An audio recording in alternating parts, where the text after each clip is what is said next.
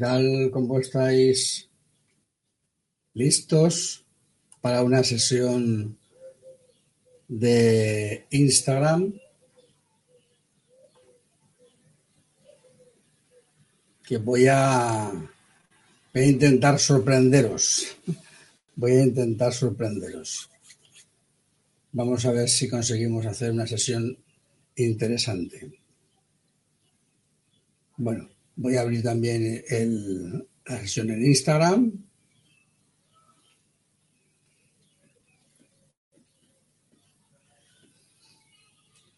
Hola, ¿qué tal seguidores de Instagram? Otra tarde más aquí en directo, hablando de cosas interesantes de marketing, de estrategia y de gestión de negocio para fotógrafos. Hoy vamos a hablar de Instagram precisamente. Hola, ¿cómo estás? Hoy vamos a hablar de Instagram. Así es que vamos a hablar de temas interesantes. Eh, vamos a dejar un poquito de tiempo que la gente se vaya conectando. ¿Vale? Hola Pepe, ¿qué tal? ¿Cómo estás? Vamos a hablar esta tarde de Instagram. Buenas tardes, Manuel. ¿Cómo estamos? Vamos a hablar de Instagram esta tarde, pero vamos a hablar de Instagram y vamos a hacerlo de un modo, de un modo interesante, de un modo curioso, porque lo que voy a hacer es eh, compartir, compartir, eh, voy a compartir al revés voy a compartir lo que hago en Instagram a través de la pantalla del ordenador. Bueno, quitaremos lógicamente los textos, ¿vale? Y vais a estar viendo en, la pantalla, vais a estar viendo en la pantalla exactamente lo que hago en mi ordenador. Con lo cual, eh, saludo Luigi desde Córdoba. Claro, cuando la pantalla se apaga, lo que voy a hacer es eh, modificar eh, ¿Dónde estás? Modificar el tiempo de, la pantalla para que dure más tiempo el brillo. Ajustes de pantalla. Mm, suspender después de sin tiempo de espera. Vale. Así no se va a apagar. ¿Vale? ¿Qué tal? Eh, bien, venga. ¿Qué tal? ¿Qué problemas tenéis con Instagram? ¿Qué necesidades tenéis de Instagram? Yo de momento voy a abrirlo aquí en el otro teléfono. ¿Mm?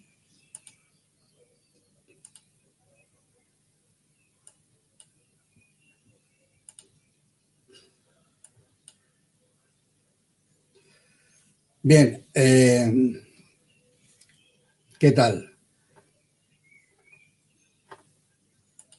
Os veo hoy un poco, hoy, he sido ya un puntual, tan puntual que os he pillado contra pie, como siempre me retraso un poquito por problemas técnicos, hoy he sido súper puntual. ¿Qué tal, Javi? Buenas tardes. Aquí estoy intentando eh, hablar de Instagram y compartiendo en la pantalla mi propio teléfono para que podáis ver la explicación directamente sobre la, sobre la aplicación. ¿Eh? O sea que esto es una cosa que, creo que es interesante poder hacerlo así. ¿Vale? Venga, ¿cuál sería para vosotros eh, el mayor problema que tenéis en Instagram? ¿Qué es lo que os resulta más difícil? O os da más, más dudas o más quebraderos de cabeza? ¿Qué es lo que os gustaría que hoy quedara claro ya de para siempre sobre, sobre Instagram, por ejemplo? ¿Qué? Contadme. ¿Qué eso os ocurre que podríamos hablar de Instagram que pudiera mm, solucionaros suficiente problema?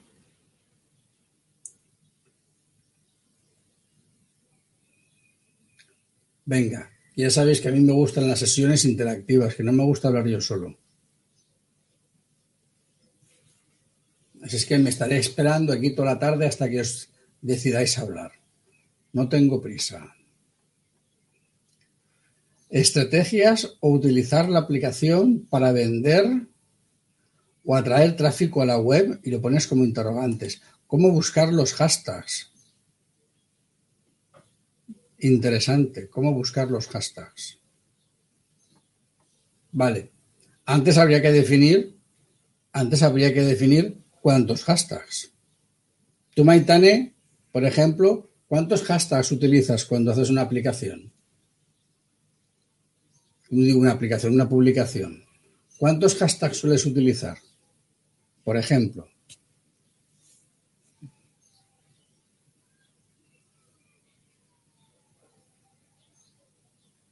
Y lo que dices, Manuel, eh, estrategias o cómo utilizar la aplicación para vender o atraer tráfico a la web. Eh, a ver, yo creo que Instagram es una aplicación cada vez más que se presta a crear una comunidad, interacción. Usas 14. Bueno, pues te sobran la mitad como poco. Los hashtags recomendados 5, 6, 7. Más son demasiados. Más son demasiados. ¿Vale? Y eso lo vamos a ver. Lo vamos a ver, además vamos a ver estadísticas también. ¿Vale? Cuando dices, Manuel, de vender o atraer tráfico a la web, hay que pensar que, que si, si hay algo que para lo cual es buena eh, Instagram, es, es una aplicación para provocar la, interacción de la gente. ¿Vale? Y además es que resulta que el algoritmo último de, de Facebook sobre Instagram se basa en la interacción con la gente, con lo cual no tienes más remedio que buscar la interacción de la gente. ¿Vale? Sí, sí, vale, te he entendido. O sea, sé lo que me quieres decir, ¿no? Y sobre tu explicación o sobre tu comentario, yo comento para redirigir la conversación, ¿no? ¿Vale? En este momento, eh, Instagram, o sea, Facebook le ha pegado un tijeretazo, un tijeretazo enorme Buenas tardes, Rafael Molina. Eh, le ha pegado un tijeretazo al alcance en Instagram y la única manera de conseguir, diríamos, un buen alcance es conseguir eh, participación, participación real en tu muro. Si no consigues participación real en tu muro, va a estar muy complicado. ¿Vale? Y hay una serie de cosas que, rodean a, lo que sería Instagram. Por una parte, hay que tener en cuenta que tu perfil como tal tiene que tener un diseño profesional, porque la gente cuando encuentre tus fotos, por casualidad o por lo que sea, vaya a tu perfil. Si tu perfil está hecho un asco y no es un perfil atractivo, pues vas a perder muchas posibilidades de que la gente te siga, porque en nuestro subconsciente, en la retina, nos queda el perfil de gente que lo hace bien. Y cuando alguien va a un perfil que no lo hace bien, canta muchísimo. ¿Vale? No se trata de que sea un perfil perfecto, se trata simplemente de que tenga un mínimo de cuidado por el diseño. ¿Vale? Entonces vamos a ver, por ejemplo, cómo tengo diseñado yo mi perfil. Fijaros que mi perfil eh, aparece primero lo que es el nombre de la marca, la actividad a la que me dedico y luego hay una serie de líneas que he, digamos, mm, a las cuales les he añadido un icono y la última línea es visita mi web con una flechita hacia abajo y un enlace. Bien, esta manera, digamos, de, poner el, el perfil es precisamente para que no sea un perfil soso, que no tenga diseño. Luego ya está bien, más bien, digamos, la gracia de cada uno para buscar los iconos en función de lo que hagas. Y tener en cuenta también de que aquí hay un límite en el texto, no puedes poner aquí la, Biblia, solo puedes poner unas poquitas cosas. Uno de los problemas que nos provoca eh, Instagram es que solamente nos deja poner un enlace, que es este enlace de aquí, ¿vale? Entonces, eh, normalmente se ha puesto de moda una aplicación que se llama Linktree, eh, donde puedes generar como una página de destino donde puedes crear enlaces. Bien, eh, Linktree es de alguna manera quien abrió el camino, pero ahora hay muchas más. Yo utilizo otra diferente y si vas a, aquí a, a la bio,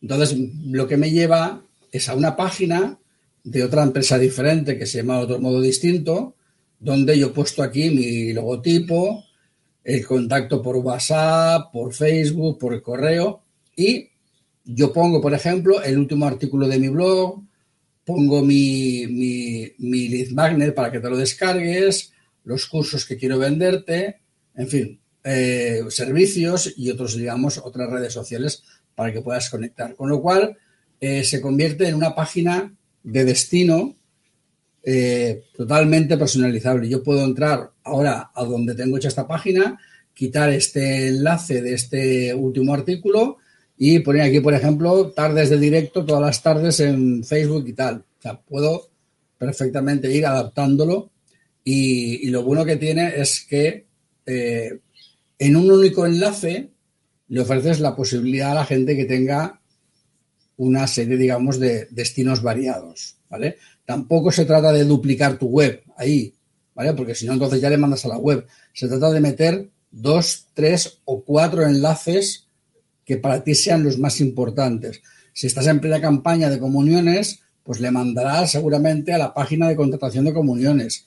Si estás en plena campaña de captación de bodas, pues lo mismo, ¿no? Es decir, buscarás cuál es tu página en ese momento más importante y pues a poner una o dos opciones o tres para que la gente pueda contactar contigo. Entonces, utilizar una herramienta de ese estilo que haga eso es importante, ¿vale? Entonces, me da que sea Linktree o que sea cualquier otra. Yo la que utilizo, eh, a ver si puedo poneros aquí el nombre. Creo que se llama así, me parece. Sorbi. Eh, sí, efectivamente. Creo que se llama Sorbi, a ver. Si es que me he ido a, otro sitio. Sí, porque me he metido en mi dashboard. Me acaba de meter en mi dashboard. sí, Sorbi, efectivamente. Esta es la herramienta que yo utilizo. ¿Vale?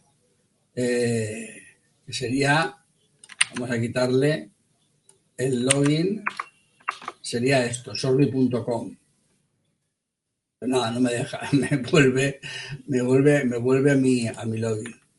¿Vale? Bueno, buscarlo en, en, internet. ¿eh? S H O R B de Barcelona Y. Sorbi. Es la herramienta que yo estoy utilizando para crear estos menús en miniatura o estas, digamos, páginas de, de destino. ¿Vale? Esta es custom URL. Además, te sirve también para acortador, te sirve también como acortador. Y no solamente como acortador, sino que encima además puedes tener estadísticas de los enlaces que acortas. Lo cual, además, te da otra serie, digamos, de opciones más. No es solamente un sitio para poner enlaces, ¿vale? O para hacer una pequeña página de destino. Bien, em, cuando haces tu perfil, es importante el nombre que pones aquí. Aquí yo he puesto marketing para fotógrafos, pero es importante el nombre. Buenas tardes, Ricardo. Eh, es importante el nombre porque este nombre es el nombre que va a utilizar la gente. Cuando la gente va a, a, a la casilla de búsqueda a buscar, ¿vale? Lo que va a aparecer en la búsqueda es el nombre que tú has escrito, el nombre que tengas. ¿Vale? Por lo tanto, es importante que en tu perfil el, nombre que pongas en el perfil sea muy parecido a aquello por lo que quieres que te busquen. No solamente el perfil, sino luego también las descripciones que pones, porque por las descripciones también te pueden encontrar. Esto es lo que vulgarmente se entendería por hacer SEO en Instagram, porque no solamente se hace SEO en Google, también se hace SEO en YouTube, se hace SEO en Facebook y se hace SEO en Instagram. Ya estamos hablando de SEO de Instagram. Y el SEO de Instagram empieza por el nombre de tu cuenta, ¿vale? No por la, cuenta en sí, ¿vale? Sino por el nombre que tú le pones y por el cual tú quieres que te localicen y por la descripción que quieres eh, que se utilice para tu eh, localización o el modo en que tú quieres que, que, que te encuentren, ¿no? ¿Vale? Pues es importante el hacer eso. Eh, esto lo tenéis claro, porque hoy hoy os veo muy apagados. No me decís nada. ¿Estáis ahí? ¿Estáis despiertos?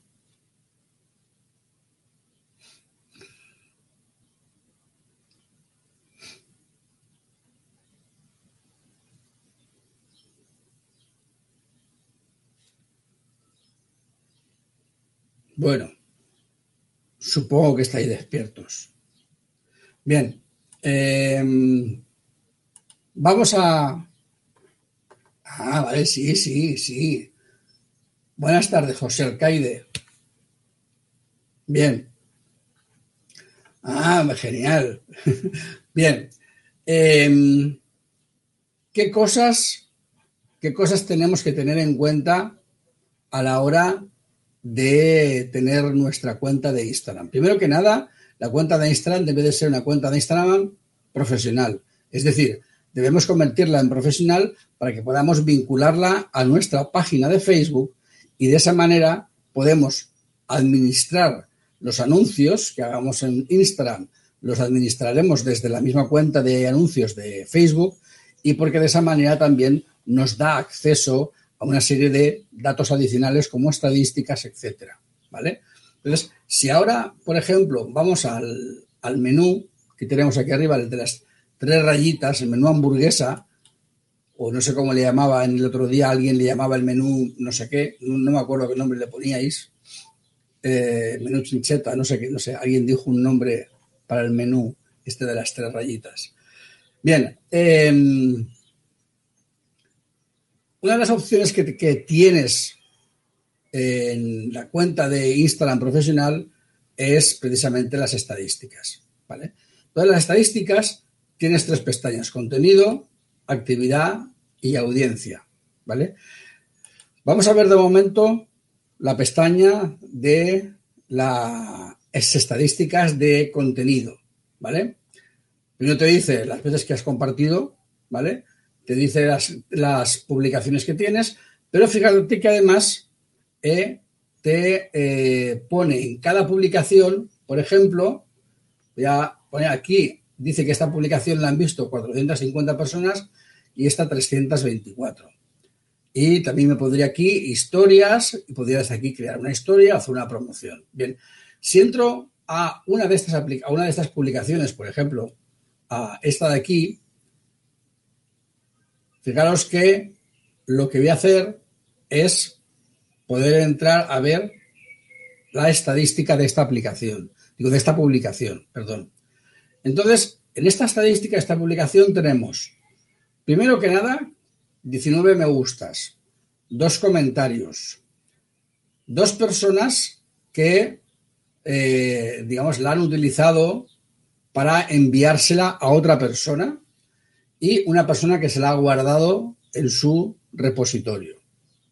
Lo cual, esos son señales, diríamos, positivas, ¿no? Porque si alguien se guarda la publicación o la reenvía, pues quiere decir que son cosas positivas, igual que los comentarios. De aquí he recibido cinco visitas al perfil, te da el alcance en personas, dice cuántas acciones se han realizado desde la publicación, pero fijaros una cosa muy curiosa. Te dice nuevos seguidores si los hubiese, el alcance total, las impresiones, cuántas de esas impresiones han aparecido en la página de inicio, es decir, cuando la gente entra en su Facebook y aparece en el inicio, es decir, si tu publicación consigue muchas, eh, visualizaciones en la página de inicio, quiere decir que tu cuenta está bien posicionada entre tus seguidores. ¿Vale? 26 de los hashtags y 3 desde otro origen, que no sabe decir cuál. Bien, a mí lo que más me llama la atención aquí es el tema de los hashtags. Fíjate que tengo 26 visitas a esta entrada desde los hashtags. Quiere decir que 26 veces alguien que está monitorizando un hashtag ha visto mi publicación. No porque fuera seguidor mío seguramente, sino porque estaba monitorizando ese hashtag. Bien, ¿cuántos hashtags he puesto yo en esta publicación? ¿Vale? Vamos a, a ver los hashtags que yo he puesto en esta publicación.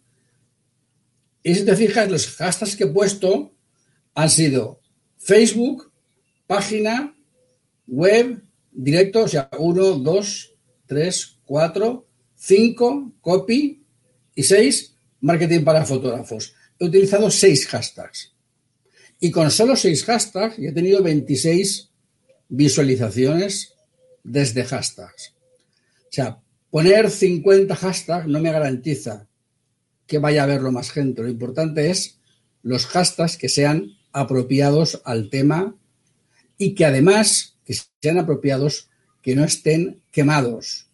¿Vale? Que no estén quemados. ¿Qué quiere decir que no estén quemados? Quiere decir que si un hashtag, eh, yo sé, cuando busco en, en Instagram, veo que de ese hashtag hay muchas publicaciones, es muy difícil que se encuentre la mía. Eso lo vamos a ver ahora luego. ¿Vale? Bien. Luego tenemos la actividad. Aquí te dice la actividad respecto de los días de la semana. Lógicamente, los que me he conectado en directo, pues hay más actividad y hay más alcance, lógicamente. Eso es, y más visitas y más clics en la web. ¿Vale? Y el tema de la audiencia, pues exactamente lo mismo, ¿no? Es decir, esta, este pico aquí falta, porque esto está hasta el, el 20 de abril, pero faltan estos últimos dos o tres días que he tenido directos, que aquí habrá un pico que se verá la semana que viene, ¿no? Aquí se ve el pico del otro día que me conecté. Y dice las ciudades, mira. Panamá, la tercera ciudad, Valencia, Madrid Panamá. Soy más, más popular en Panamá que en Barcelona. Es curioso, ¿eh? eh los rangos de edad, eh, en la, lo que es, digamos, la, la separación por sexos, ¿vale?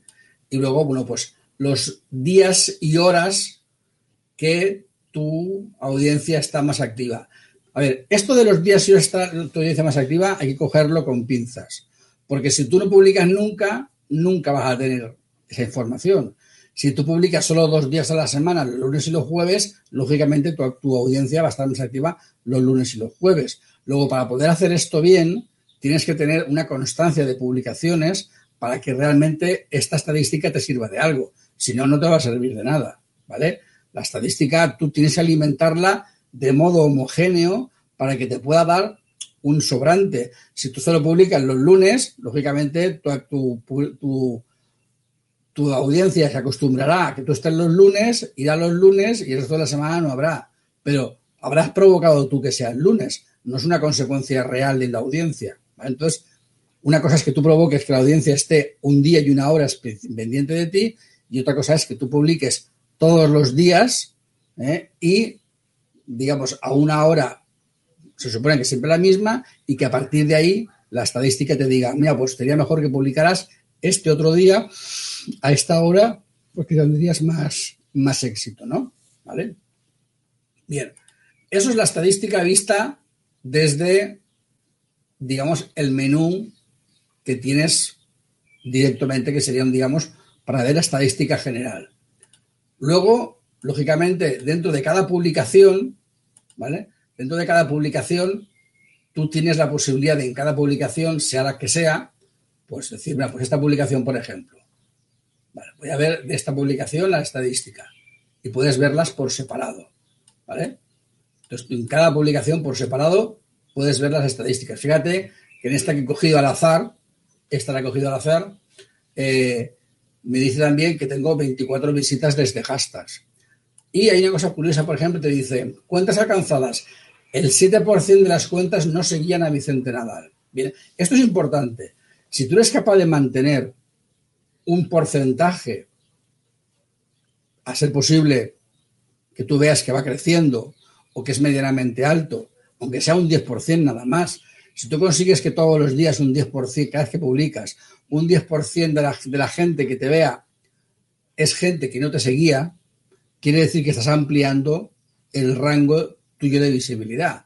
Luego, esto es un dato eh, que tienes que verlo, no te lo dan las estadísticas generales, te lo da aquí, en, te lo dan, digamos, eh, publicación a publicación, ¿vale? Eh, y en el caso de que hubiese un nuevo seguidor, pues te lo marcaría, ¿vale? Entonces, es importante poder saber en qué publicaciones, qué publicaciones te han dado eh, alcance más allá de tus fans, ¿vale? Porque es un poco lo que tienes que provocar. Vale. Vamos a ver el tema de la búsqueda.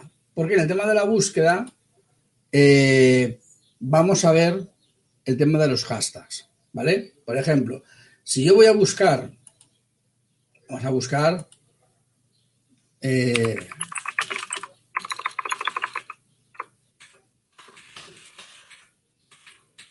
ramos de novia, ¿vale? Fíjate que yo puedo buscar ramos de novia y automáticamente me va a decir Instagram, ¿quieres buscar el hashtag o quieres seguir cuentas que hablen de ramos de novia?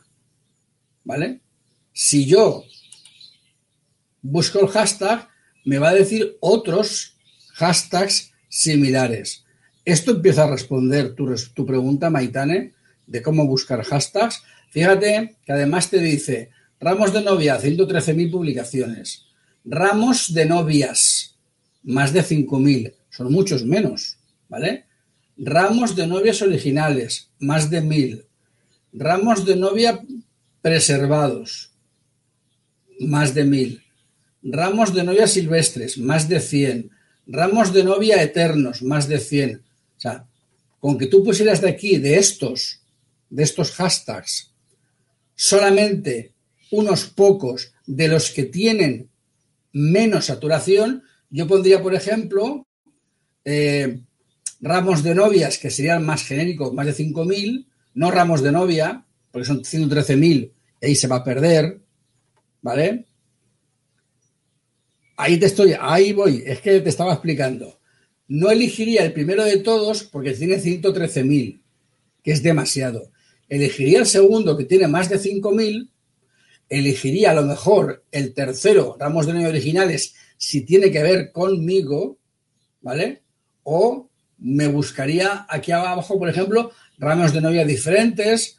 Eh, lo que no haría nunca, por ejemplo, en un hashtag es poner eh, eh, emoticonos, porque los emoticonos mm, hay tantos que es imposible que tu hashtag pudiera, digamos, ser encontrado, ¿vale? La, función de los hashtags es que haya gente que ya esté buscando por ese hashtag. Entonces, un hashtag que tiene 113.000 publicaciones, tu publicación se va a perder. Pero un hashtag que tiene, por ejemplo, más de 1.000 o, más de 100, ahí tu hashtag sí que se va a ver, ¿vale? Yo aquí cogería dos o tres de estos, ¿vale? Porque me ayudarían a posicionar la publicación en función, digamos, de lo que estoy buscando, ¿vale? Otra cosa que sería interesante sería, por ejemplo, si yo sé que de estos ramos de novia veo eh, por ejemplo, vamos a hacer al contrario. Ramos de novias sin más. Busco el hashtag. Puedo seguirlo. Si lo sigo, lo que va a hacer es que en mi timeline, en mi feed, me van a aparecer contenido de ese hashtag. Luego no voy a tener que estar constantemente buscándolo. Pero es que además lo que voy a encontrar van a ser una serie de fotos, ¿vale? Y una serie de hashtags relacionados. ¿Ves? Otros hashtags relacionados. Con lo cual, a lo mejor, caja de flores, cajas de rosas, eh, decoración con globos, eh, florería, bueno, aquí sería floristería, florería será mejor en Sudamérica, en España sería floristería, ¿eh? Tocados boda, son otros hashtags que están relacionados. Con lo cual, el hecho de tú entrar en un hashtag te va a dar otros hashtags relacionados con ese hashtag. Y ya puedes empezar a hacerte un grupito de 3, 4, 5, 6 hashtags para tu publicación. Teniendo en cuenta que, además de los hashtags, eh, tendrías que... A ver, los hashtags tendrían que reunir los siguientes requisitos. Primero, tienes que tener un hashtag tuyo, tuyo, tuyo de marca. ¿Vale? Por ejemplo, Maitane, que habla de eh, bodas de lujo, pues podría ser algo así como eh, bodas de lujo. Ese podría ser, por ejemplo, ¿no?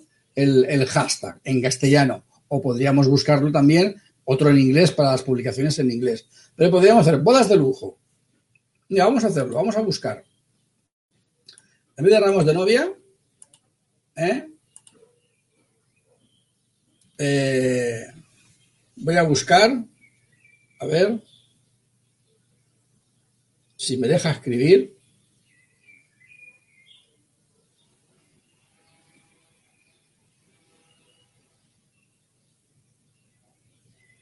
Porque no me deja escribir.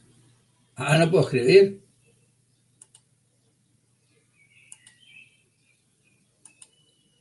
A ver.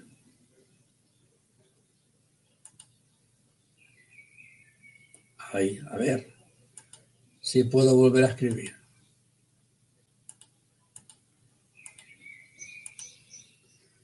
Eh,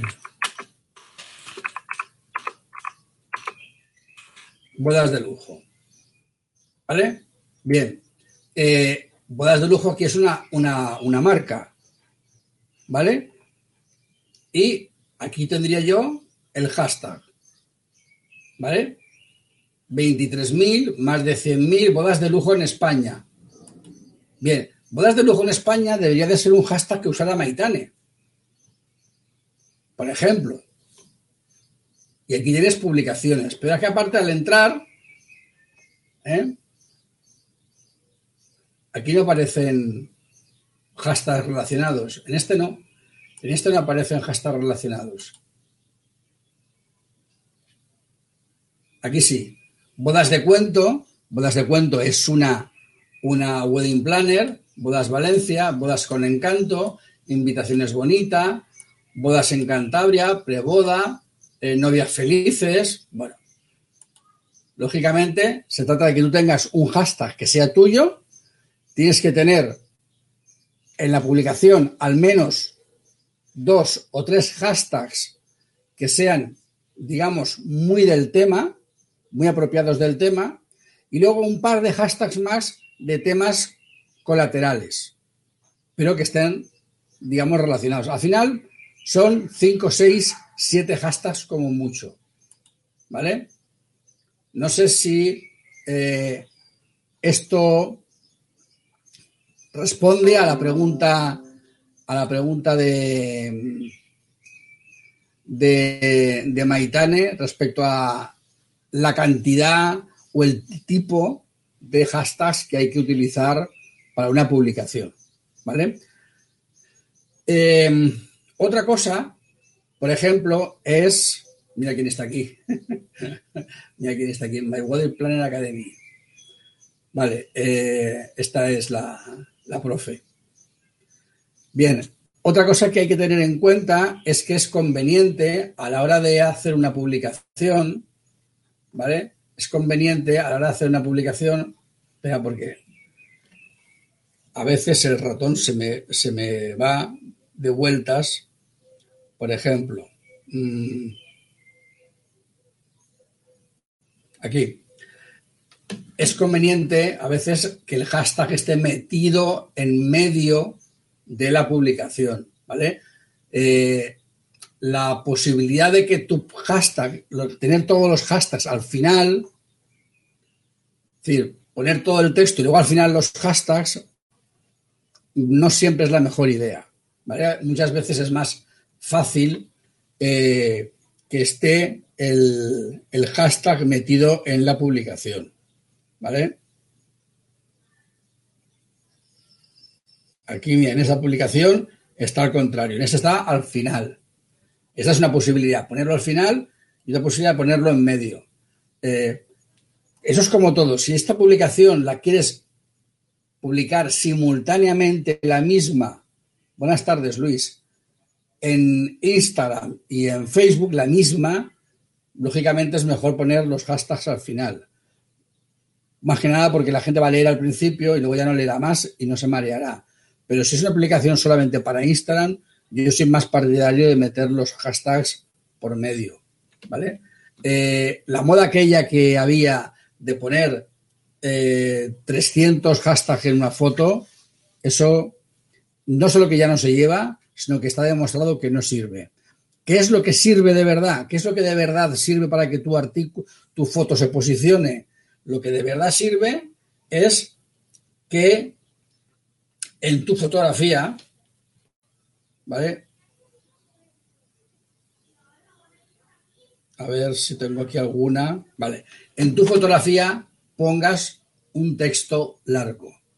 Cuanto más largo, mejor. ¿Por qué? Porque todo este texto hace posicionamiento. Todo este texto hace SEO. Es decir, el hecho de que tú pongas aquí SEO, YouTube, todo este texto, todo lo que se ve aquí, todo esto ayuda a que Instagram determine el contenido. Es decir, cada vez más, si queremos que nuestra publicación se posicione, tenemos que conseguir dos cosas. Buenas tardes, Alex. Eh, para que tenemos que conseguir que tu em, eh, publicación en las primeras 24, 48 horas tenga muchas interacciones. Eso para empezar. Si quieres que tu publicación sirva de algo, tienes que conseguir que tu publicación tenga en las primeras 24 o 48 horas muchas interacciones. ¿Cómo consigues que tenga muchas interacciones? Primero que nada, lo consigues eh, teniendo mucha visibilidad de esa publicación. ¿Cómo hacemos que esa publicación tenga mucha visibilidad? Lo hacemos de la siguiente manera. Por ejemplo, yo voy a publicar una, voy a hacer una publicación a las 7 de la tarde, ¿vale? Pero yo estoy por la mañana creando historias, o sea, stories o historias, hablando de la publicación que voy a hacer por la tarde. Estoy ya calentando motores. Estoy, de alguna manera, eh, creando expectación sobre lo que voy a publicar. ¿Vale? Entonces yo publico a la hora, de a la hora determinada lo que yo quería eh, publicar, ¿vale? Y lo publico con un buen texto para que se posicione bien y con los hashtags que hemos dicho bien seleccionados. Bien, ¿qué hacemos ahí a partir de ese momento? Pues al cabo de una hora, ¿vale? Volvemos a publicar otra historia y diciéndole a la gente, ¿has visto lo que he publicado en mi feed, en mi, en mi, en mi muro? has visto, te lo estás perdiendo, ¿no? Es decir, vuelves a decir a la gente que lo vea. Después, puedes hacer, por ejemplo, un pequeño vídeo de dos, tres minutos, menos de dos minutos no se puede, eh, en IGTV, ¿vale? Para eh, contarle a la gente el vídeo, en, el vídeo, la entrada que has publicado. Además, hay una cosa que, eh, por ejemplo, hablando de, digamos, de hacer SEO y de llevar tráfico a nuestra web, ¿vale? Voy a enseñaros una cosa que, a ver si, eh, ¿dónde? Aquí estás, vale. Esto es un, voy a hacerlo en pequeñito primero, para que lo veáis, porque si no lo hago en pequeño no lo vais a ver. Vale. Fijaros que aquí hay unas publicaciones que tienen este, este icono, ¿vale? Este icono quiere decir que esta publicación es una publicación de IGTV. Cuando tú publicas en IGTV, ¿vale? En, que es lo que se llama Instagram Videos, puedes decirle que te cree una miniatura en tu, en tu feed, en tu feed de publicaciones. Cuando entras a ver la publicación, se reproduce el vídeo, pero además, que si no se reproduce entero, te dice que tienes que ir a ver el resto del vídeo a IGTV. Y cuando te vas a ver el vídeo IGTV, ¿vale? Vamos a pararlo. ¿vale? Eh, fijaros que aquí arriba hay una descripción del vídeo, ¿vale? Una descripción que puedes ocultar o sacar. En esta descripción, este enlace que yo he puesto sí es clicable, sí es clicable, ¿vale? Entonces, tú fíjate una cosa, tú haces un artículo en tu blog, ¿vale? Y quieres promocionarlo en Instagram. Pero si lo promocionas en Instagram, en Instagram no puedes poner el enlace al, artículo. Pero si puedes poner un vídeo en IGTV de dos o tres minutos haciendo un pequeño resumen de ese vídeo, lo de ese artículo, ¿vale? Y diciendo que puedes pinchar el enlace en, el, en la descripción. No sé si me explico. A ver, voy a buscaros. A ver. ¿Dónde?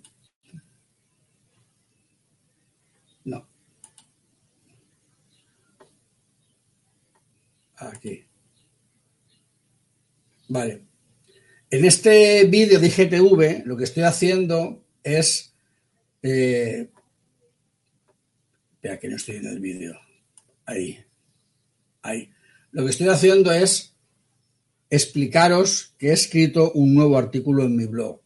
Y tal y como lo estoy explicando, lo que estoy haciendo en el vídeo, no se verá entero, Dios mío. Ahí. Vale. Lo que estoy haciendo, a ver si me deja,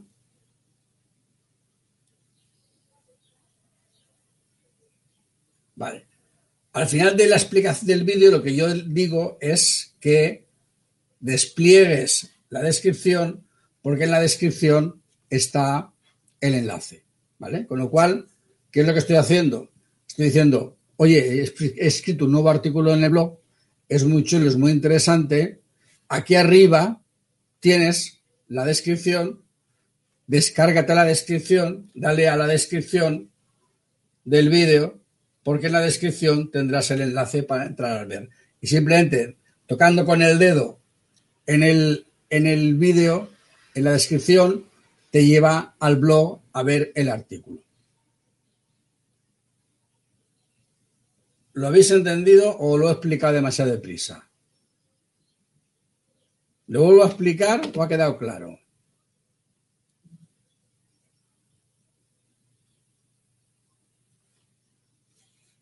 A ver. Decidme. Contadme. Vale. Manuel lo ha entendido. Genial. Fijaros que es una manera teóricamente bastante simple. Aquí también puedes poner hashtag, lógicamente, ¿vale? Bastante simple de que en un vídeo tú puedas estar diciéndole, ¿ves? y hago así y señalo hacia arriba, digo, descárgate, descarga la, descripción y haz clic en el enlace. Porque si no lo haces, la gente no va a saber que está la descripción ahí. ¿Vale?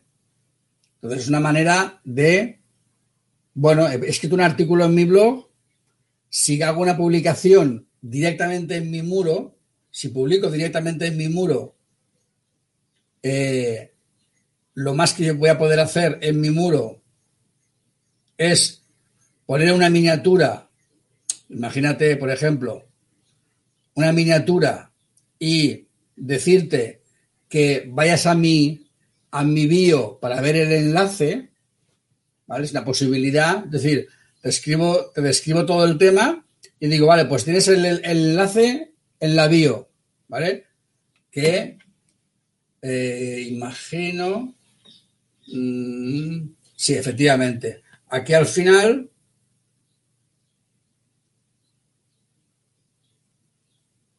aquí no se ve, no lo puedo, no lo puedo marcar, pero bueno, aquí lee el artículo completo en mi blog, el enlace en la bio, ¿vale?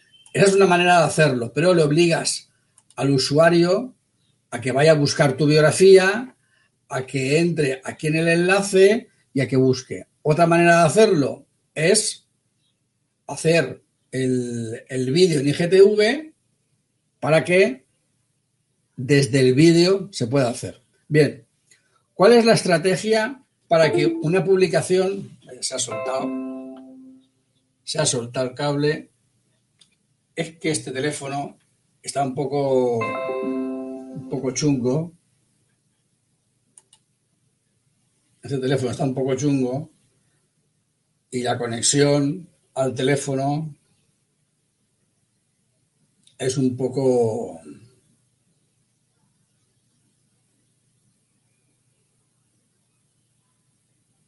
como toque más de la cuenta se, se suelta como está conectado por el USB bien. Entonces qué quiere decir yo voy a publicar y antes de publicar creo expectación. Publico. Después de publicar recuerdo. Al día siguiente, en las historias, vuelvo a insistir, ¿vale? Respecto de la publicación. Es decir, lo que estoy haciendo es buscar, tanto en las historias como en IGTV, recursos para que la gente se acuerde de que tengo una publicación en mi feed. ¿Por qué todo lo que hago en las historias en IGTV tiene que estar relacionado a la publicación que he hecho en el feed? Porque esa publicación es la que quiero que se posicione en la primera página de, Instagram y cada persona que entre en Instagram y encienda la aplicación, quiero que le aparezca mi fotografía. ¿Vale? Cuando tú vas aquí al home, te aparecerán los, las, el, el, feed de tus usuarios. Pero cuando entras en búsqueda, cuando entras en búsqueda, lo que te aparece son las publicaciones más, digamos, más populares en ese momento.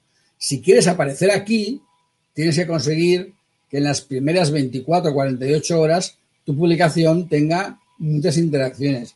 Acaban de poner una sierra mecánica ahí abajo en el parque que me está volviendo loco. No me oigo. Es que no me oigo de verdad, ¿eh?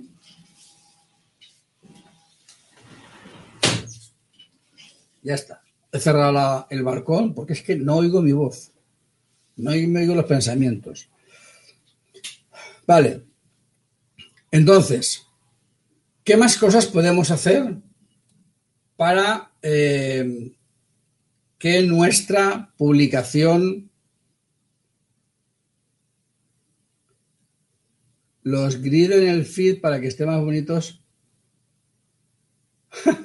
A ver, eh, te, te comento. Hacer un grid o sea, una publicación que tenga, por ejemplo, 9 por 9 está muy chulo, pero el problema es que en cuanto que metes una foto de más, todo el grid se mueve. ¿Vale? Entonces, está bien hacer eso para una temporada corta. Es decir, subo ahora un grid, ¿vale? Lo subo, lo tengo publicado durante eh, un par de días, mientras estoy haciendo cosas interesantes en, mi, en, en mis stories y en mi GTV para mover a la gente, ¿vale? Pero tú no puedes tener un feed todo lleno de grids, porque es absurdo. Nadie tiene un feed lleno de grids. O sea, al final lo que tienes que hacer con el grid es coger la fotografía y ocultarla. Yo tenía, y le das aquí y archivar. ¿Vale? Le das archivar. ¿Por qué? Porque si no es archivar y archivas todas las fotos del grid, pues al final cuando las, cuando las mueves y vas publicando más, se desordena y es peor. ¿Vale? Entonces, el grid es un efecto llamativo, pero para no abusar de él. Lo que tienes que hacer es hacer buenas publicaciones. ¿Vale? Bien, más maneras o más trucos para conseguir que tus publicaciones tengan eh, bueno, sí, puedes ir publicando de tres en tres, pero bueno, eh, es, un feed apaisado. Eh, no sé, podría ser. No lo veo, ¿eh? pero bueno. Yo por lo general las, cuentas que yo veo potentes no suelen utilizarlo. ¿Vale? cosas que sí que creo yo que... a ver, pregunto, Maitane. ¿Pueden publicar fotos que no son tuyas? A ver, exactamente. Tú puedes publicar fotos que no son tuyas siempre y cuando al, al usuario le pidas permiso, te lo dé y le etiquetes. Lógicamente, para darle el crédito. Si no, lógicamente no.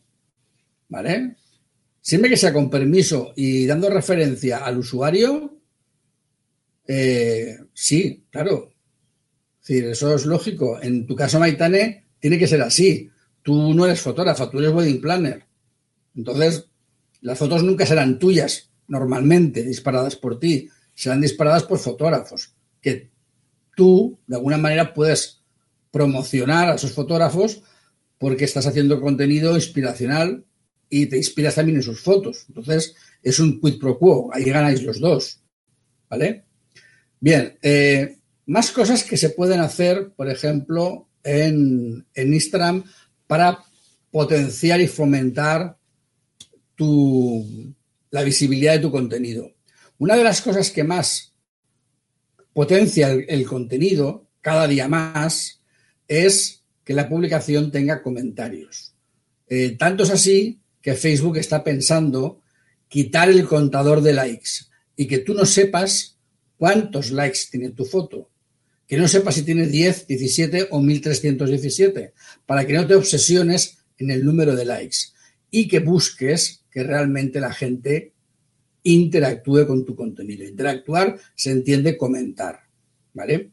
Entonces, un truco muy tosco y fácil para que la gente comente en, tus entradas es, pues, buscar alguna manera para que la gente etiquete a un amigo suyo para que vea ese contenido. Lógicamente, si yo de escribir el nombre de un amigo para que lo lea y tengo que etiquetarle, ya he hecho un comentario. Aunque el comentario solo sea etiquetar a alguien. Entonces, si tú provocas, igual que decíamos el otro día en, en los blogs, que acabas el blog, acabas el artículo cerrando el contenido y provocando la acción, aquí también, cuando tú escribes el contenido de un artículo, cuando escribes el contenido de un artículo, eh, lo último que tienes que hacer ahí eh, es, que no es mi caso, no lo he hecho, evidentemente, porque estoy, esto es una del tema de, de tardes de directo, no es un, no estoy buscando la, acción aquí, ¿vale? Estoy buscando la acción en, el directo, ¿vale? Pero lo que tendrías que hacer aquí es, al final del contenido, decir a la gente que comente, que dé su opinión, que dé su punto de vista, que, etiquete a sus amigos, lo que sea.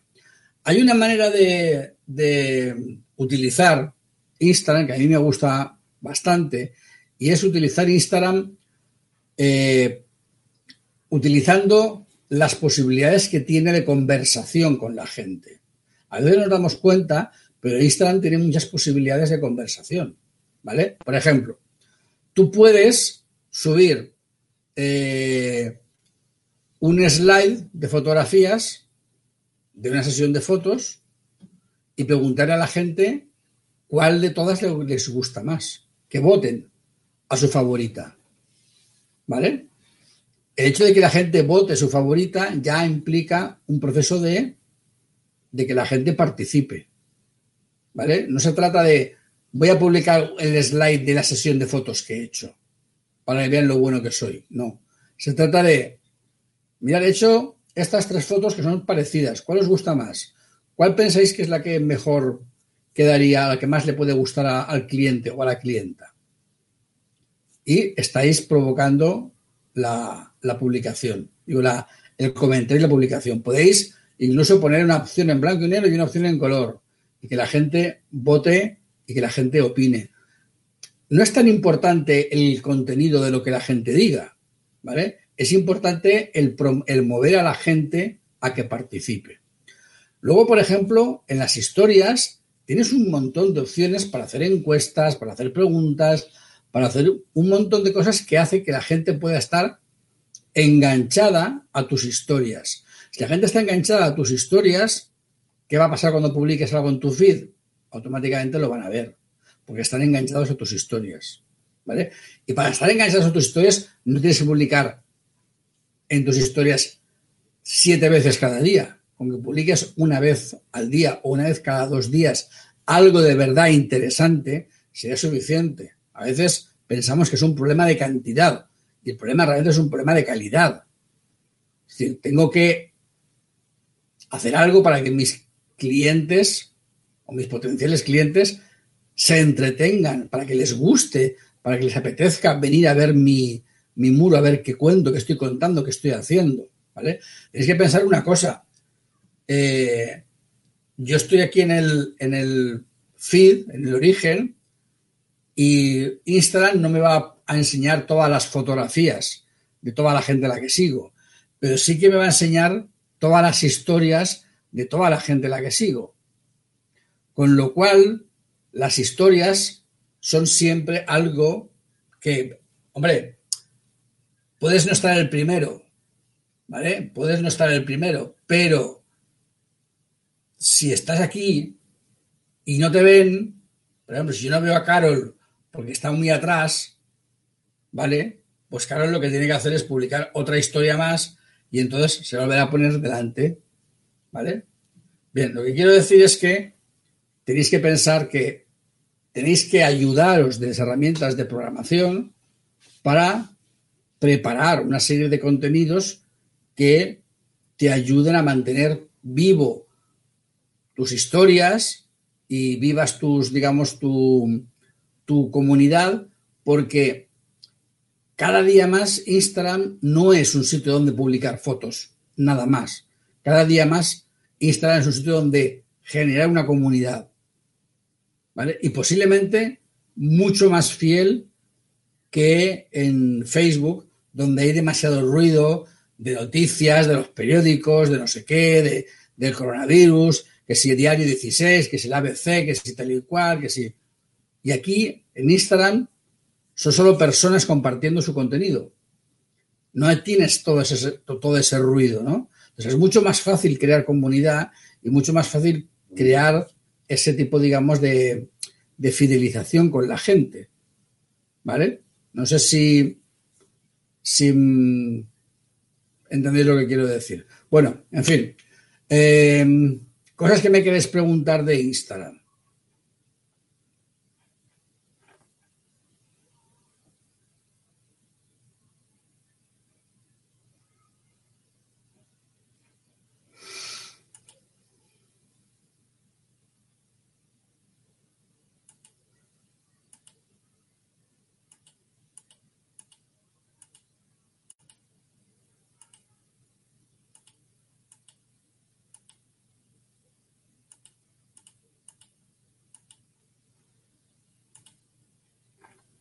¿No me queréis preguntar nada de Instagram?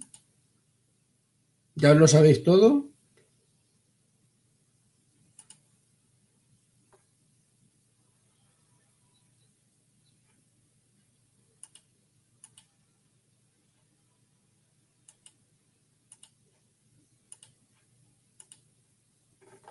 Ayer estabais entusiasmados con Instagram. Ahora llevamos media hora, bueno, un poquito más.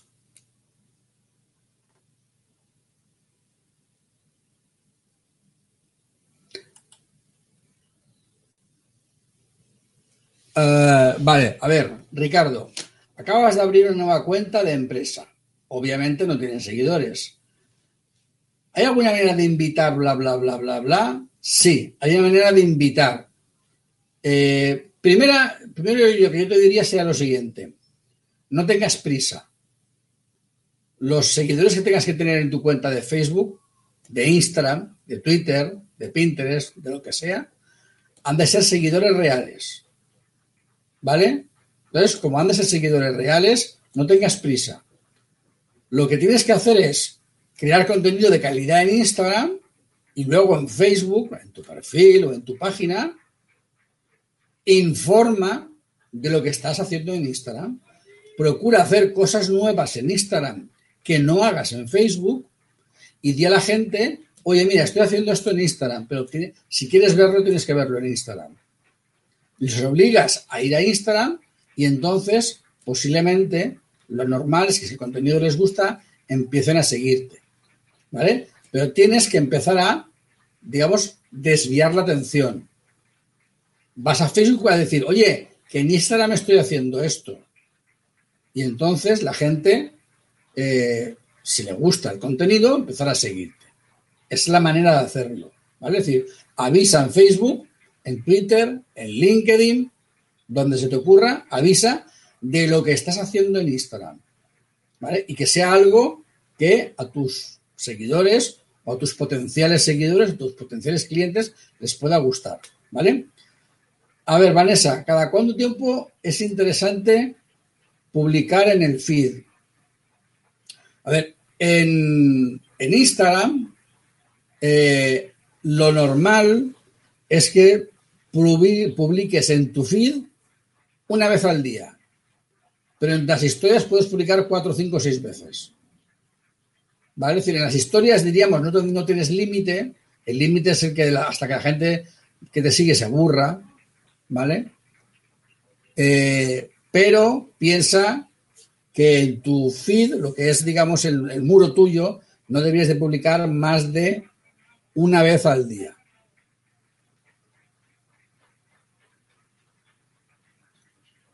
A ver, Ricardo, eh, no me suena nada de eso.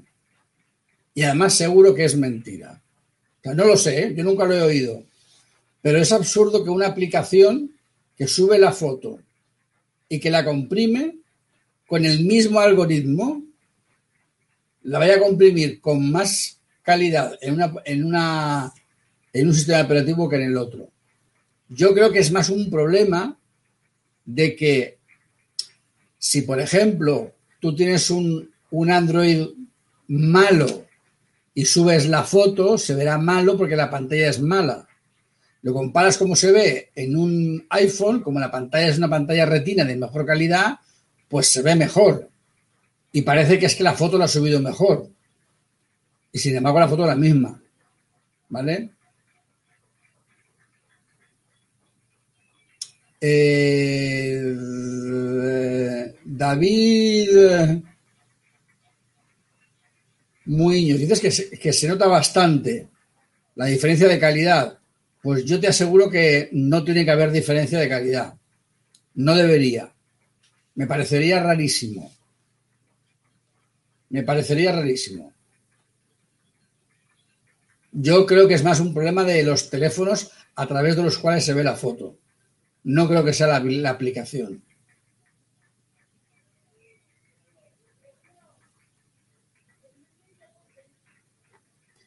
Eh, David, no me lo creo.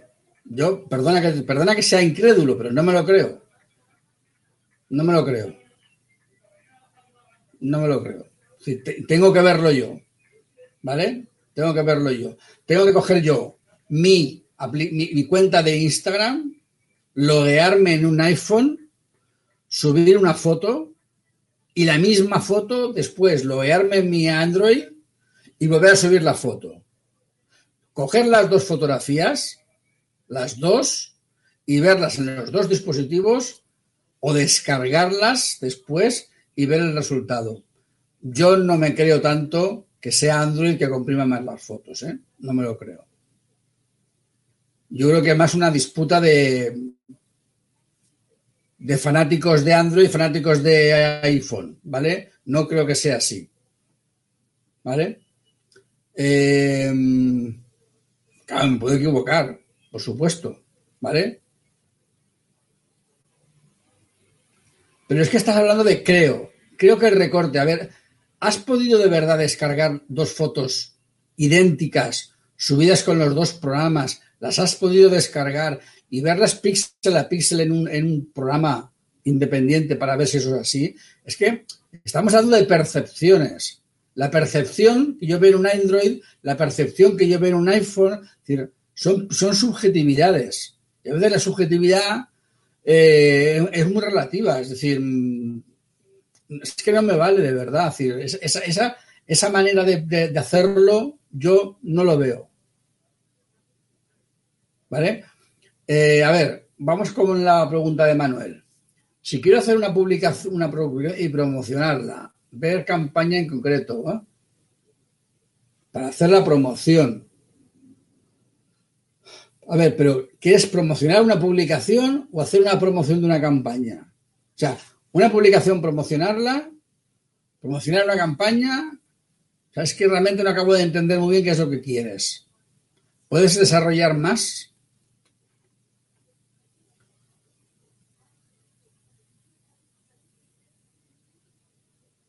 Vale.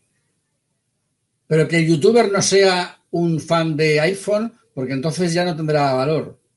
Si el youtuber es un fan que tiene ahí, que es un fanático o un fan, un defensor aférrimo de iPhone, no tendrá valor. ¿Vale? A ver, George Ortiz, ¿tienes algunos consejos o trucos para subir en Instagram? Sí. Trabajar duro todos los días, con contenido de calidad. Es el único truco. No hay trucos, o sea, no hay atajos, no hay recetas mágicas, eso es mentira. Contenido de calidad, ser tú mismo, publicar de modo constante, que no quiere decir que sea todos los días ni cada hora, ¿vale? Si tú decides publicar cada dos días, pues cada dos días. Tú decides cada cuánto publicas, constancia, calidad, contestar a tus seguidores y trabajar. No hay trucos. Trucos recetas mágicas no hay. Hacer que participe la gente. Todo lo que estoy contando es lo que hay que hacer. Promocionar una campaña en Instagram. Pues mm, es que, Manuel, la respuesta es la misma que si me dijeras promocionar la campaña en Facebook. Es lo mismo. Es decir, una publicidad en Facebook. Estamos hablando de hacer una campaña de publicidad pues hacer una campaña de publicidad es hacer una campaña de publicidad. No es que no acabo de entender qué es lo que quieres que yo te explique respecto de una campaña en Instagram. Porque se hace igual que una campaña en Facebook. Entras en el creador de anuncios, haces un anuncio. Es que no sé, no, perdona, pero debe de ser que estoy ya un poco espeso a estas horas de la tarde, pero no acabo de entender tu, tu requerimiento.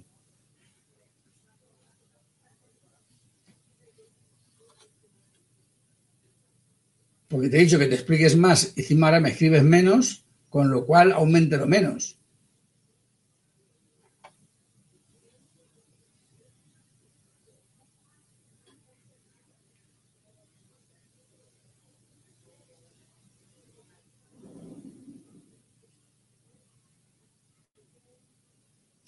Ah, vale, pues, pues es que no te entendía. Es decir, sí, tú entras en tu, en tu administrador de anuncios de, de Facebook y crear, campaña, destino, Instagram. Facebook no, solo Instagram. Y ya está. Y haces ahí tu, tu foto cuadradita, tu texto, tu tal. ¿Sabes? Es decir, si quieres hacer campaña de, por ejemplo, si vas a hacer campaña de promoción de, de bodas, pues no harías un anuncio, harías dos. Un anuncio apaisado para Facebook y uno cuadrado para Instagram. Harías dos porque el mismo anuncio no se puede ver, o sea, la foto no se vería igual de bien, no, no, no, no tendría sentido. Es mejor hacer dos anuncios diferentes para adaptar el tamaño de la pantalla. Aunque Facebook te lo recoloca y tal y cual, pero bueno, si lo haces adrede, pues mejor. ¿Vale? Y de todas maneras, lo que estabais comentando de la posible mayor compresión de Instagram, ¿vale? Habría que saber qué versión de Instagram, digo, de, Android, habría que saber qué versión de Android. ¿Vale? Porque claro, una versión de Android muy antigua podría ser que comprimiera más las fotos porque estaba pensada para una red de Internet más lenta. Entonces, claro, mmm, hay también que, que ver qué es de qué estamos hablando. ¿Vale? Es mm, es que a, veces se dicen cosas o se afirman cosas muy rápidamente sobre la supuesta mayor o menor calidad de un sistema u otro, ¿vale? Y desde luego te digo yo que a, a, a Instagram no le interesa que sus fotos se vean peor en una aplicación que en otra. Quiere que se vean igual de bien.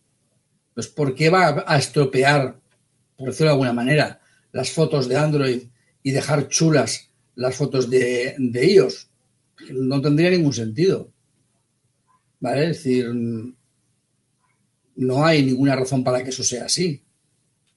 ¿Vale? Una razón lógica no la hay. Y los algoritmos de compresión de las fotos son los mismos en un sistema operativo o en otro. Entonces, yo no le veo, no le veo realmente explicación. Si hay alguien que ha hecho una comparativa, me gustaría saber qué comparativa ha hecho, con qué medios, de qué manera, con qué versión del sistema operativo, con qué teléfono. Eh, hay que ver muchísimas cosas para poder saber que las, la prueba se ha hecho realmente en condiciones de igualdad y sin, y sin desvirtuar la prueba. ¿Vale? Pero vamos, yo nunca había oído yo de que los, los, las fotografías en, de Instagram en Android se vieran peor. Pero bueno, si encuentras la, el vídeo ese David, lo veré, le echaré un vistazo porque me interesa, lógicamente. Bueno, ¿qué más cosas o dudas podemos comentar de Instagram? Aparte de las polémicas de si se ve mejor o peor una fotografía en un sistema o en otro. ¿Qué más podemos ver?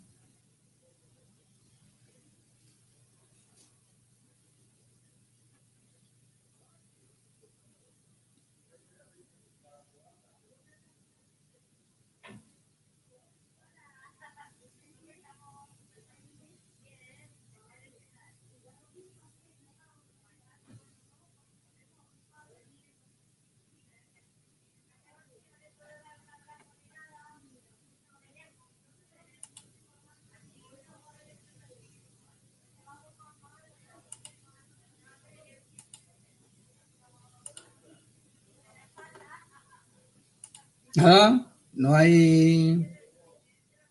No hay preguntas.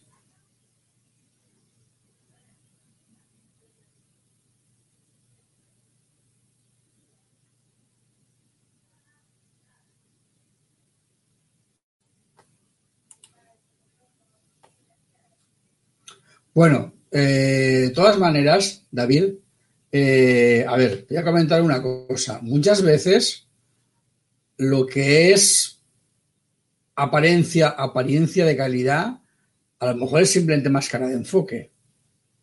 ¿Vale? Entonces, mmm, ¿vale? Es decir, a, lo mejor simplemente es que la cámara, es decir, estamos hablando de una fotografía hecha con una reflex subida a Dropbox y compartida, o la foto hecha desde un teléfono y hecha desde el otro teléfono.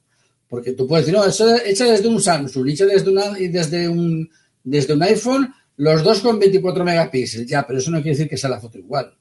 Es decir, es que realmente mm, ahí hay que mm, ver muchas más cosas.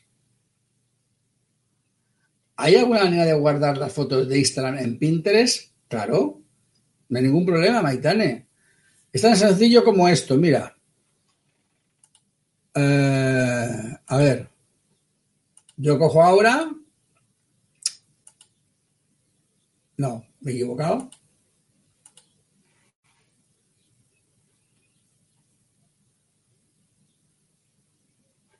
Yo ahora estoy en mi, en mi, en mi feed, ¿no?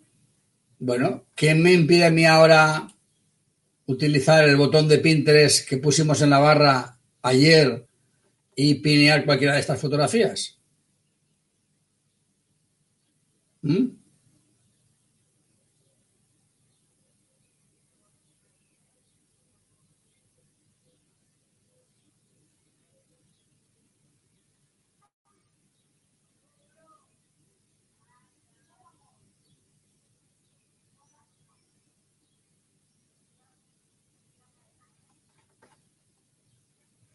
No sé si te he respondido, Maitane, a lo que... Y ahí tienes tu, las fotos para poder pinearlas desde, los, desde tu cuenta de Instagram en, en, en Internet.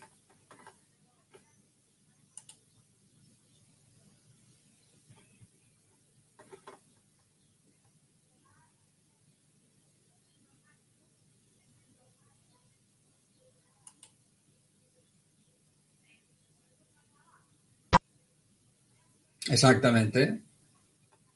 Te entiendo medias porque escribes un poco así como, como, como los indios, pero vale. Sí, es eso.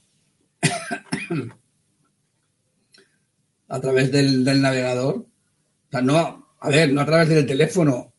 Lógicamente estamos muy acostumbrados a usar el teléfono y nos gustaría poder hacerlo todo en el teléfono. Quizás,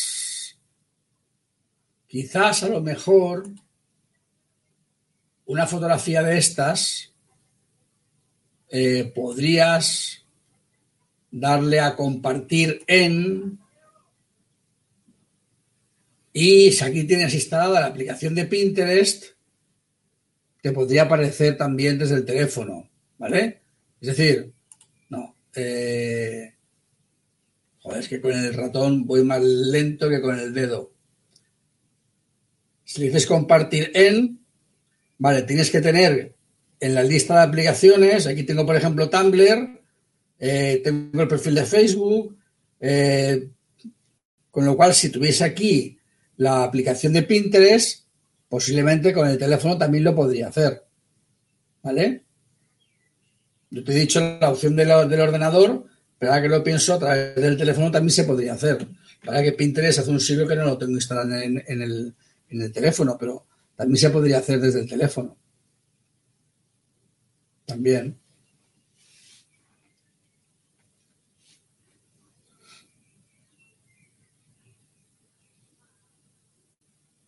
Y además no necesitas hacer una carpeta, porque el mismo teléfono, en su administrador de archivos, te dice fotografías de Instagram. O sea, cuando tú en el teléfono te vas a buscar el,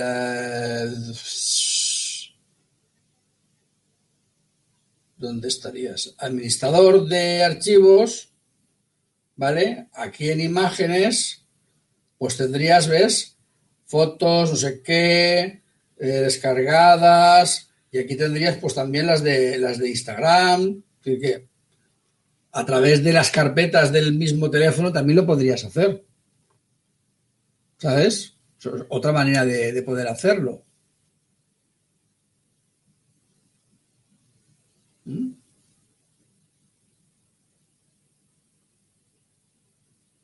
¿Alguna duda más? ¿Algo más que podamos comentar?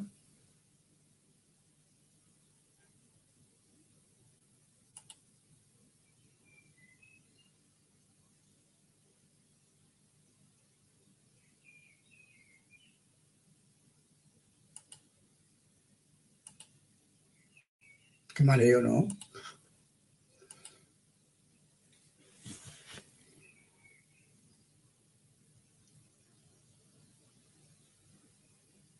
Si la foto no es tuya, al pasar al Pinterest, hombre, eh, tendrías que... Mm, a ver, primero que antes de... Si vas a hacer eso, si no es tuya, antes pídele permiso. Eso siempre, ¿vale? Pero si no es tuya y le has pedido permiso, lógicamente luego ya lo, lo etiquetas o lo enlazas o lo que sea. ¿Vale? Es decir, aquí el problema siempre es que como se te ocurre tocar una fotografía de un fotógrafo sin pedir permiso, te puedes encontrar con problemas porque ya nos pasó a los fotógrafos hace tiempo que eh, no sé qué blog de bodas, un blog de bodas relativamente importante, empezó a publicar artículos suyos con fotografías de fotógrafos españoles sin pedir permiso y bueno, eh, se, lo se, lo dijimos, los autores de las fotos se lo dijeron amablemente, se puso muy la dueña muy farruca, eh, casi la, hubo que denunciarla, al final las quitó, eh, pero es meterse en un problema. Entonces, los fotógrafos están encantados y encantadísimos de que tú publiques sus fotos y, se lo pidas. ¿Cómo hago el directo en Facebook e Instagram a la vez? Bueno, pues el directo en Facebook con la webcam del ordenador y el de Instagram con un teléfono. Tengo aquí en un trípode un teléfono, que es mi teléfono, el mío, que no es el que está conectado al ordenador, que es otro teléfono diferente. Y en este teléfono lo pongo aquí con un trípode, ¿ves? Ahí con un trípode. Me lo pongo al lado de la webcam y, le doy para que dé también en directo.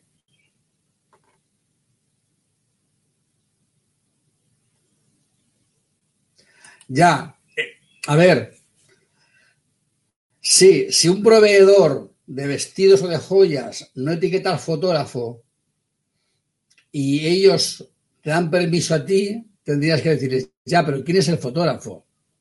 Porque tendrías que pedirle permiso al fotógrafo, aunque ellos no lo hagan. No, no, es, algo muy, muy simple. Es tantos dispositivos como salidas. O sea, es algo bastante sencillo. Esto fue una idea que una idea que le escuché a Ahí no me acuerdo cómo se llama ahora. Bueno, se me ha olvidado. Bueno, una persona que sabe de Instagram un huevo. Y que, decía, bueno, para hacer un directo en Instagram, te pones con la webcam y lo haces también a, la vez en, YouTube o en, Facebook. Pero ahora no me sale su nombre. Bueno, bien me saldrá. Pero vamos, que es una cosa muy tonta. Claro, te piensas que es algo raro, ¿no? Un software y tal y no sé qué, y no, es... De hecho, yo no sé, no he visto nunca que OBS pueda transmitir en, en más que en YouTube, en Instagram, cosas similares, pero digo en Instagram, en Facebook, pero en Instagram la única manera de transmitir en directo es con el teléfono, que yo sepa. Yo no he visto ninguna aplicación ni nada que se conecte a Instagram y pueda emitir desde Instagram en directo externamente. Solamente es el teléfono. No, no conozco más. Bueno, oye, que llevamos ya aquí un buen rato, que hoy he sido puntual y llevamos ya una hora y pico. ¿Vale? Entonces, si tenéis una pregunta importante y urgente para hacer, hacedla y si no, callad para siempre. Yo lo único que quería enseñaros antes de acabar, si lo encuentro, es... No, esto no es. ¿Dónde está? Esto. Eh, aquí. El otro día alguien me preguntaba algo acerca de hasta qué punto afectan em, las interacciones, los directos, estas cosas en la audiencia. Bueno, pues fijaros la diferencia en mi cuenta de Instagram, cuando estoy haciendo directos, fijaros la diferencia de interacción a no hacer directos. Por ejemplo, las impresiones, ¿vale?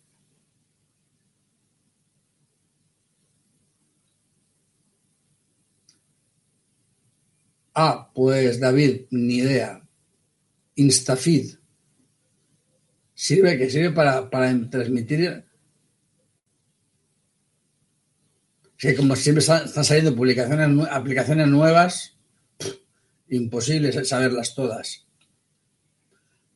Bueno, pues para que veáis la diferencia de alcance de no hacer nada a de repente ponerme a hacer algunos directos en Instagram. Igual que dice Instagram, dice, por ejemplo, en, Facebook. ¿Eh? Es la, diferencia de los días de directo, cómo se nota, ¿vale? Lo que es el, engagement de la audiencia antes de empezar a hacer directos. ¿Vale? Es es brutal. La diferencia es brutal. ¿Vale?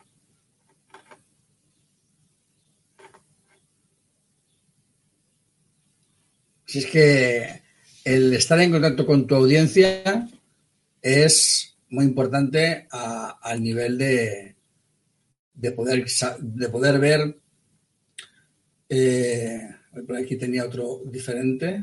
Este es, este es distinto, ¿es? Esta es una páginas por versus reacciones, ¿no? Post versus reacciones. Y este es el engagement de los posts, de las publicaciones. Bien, eh, pues eso. Si no se os ofrece nada más, mañana hablamos de...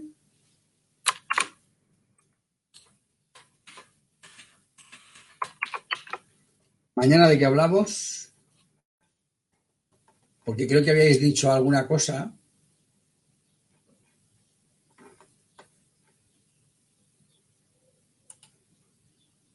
A ti, Ricardo. Eh, em, ¿de, qué, ¿De qué queréis que hablemos mañana?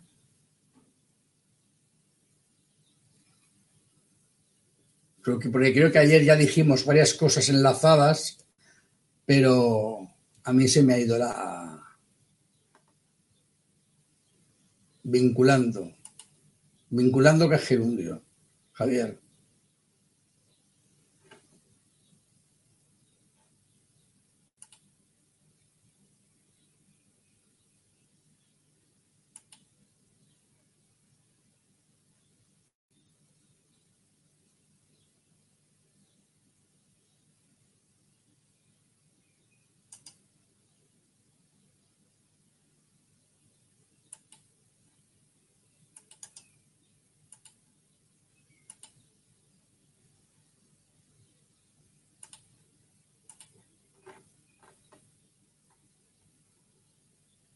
LinkedIn.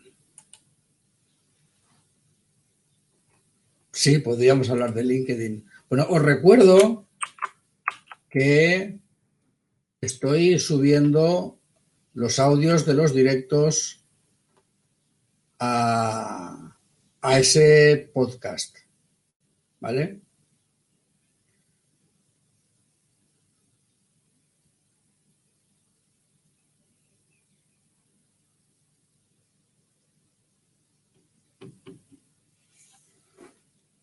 Vale, David dice portfolio y Ricardo y Javier decís LinkedIn. Venga, alguien que, que opine más. ¿Alguien más que quiera opinar?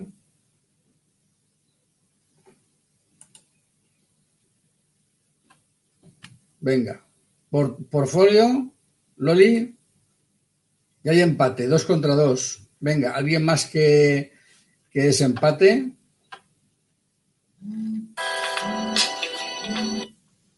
Venga.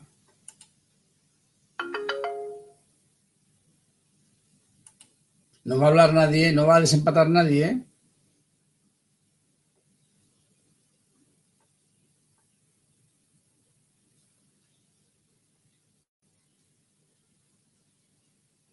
Maitán en LinkedIn. Pepa, Pepa, Pepa. Uy, ¿cuántas Pepas? LinkedIn. Bueno, pues me parece que gana LinkedIn. Ahora ya tendrían que salir tres pidiendo más, tres más pidiendo portafolio. Vale, pues mañana LinkedIn.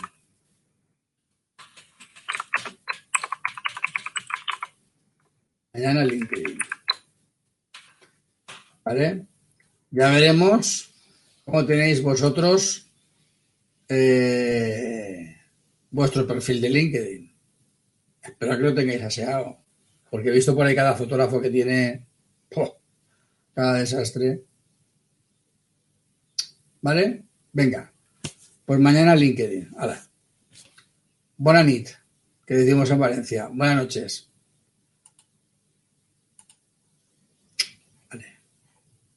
A cenar.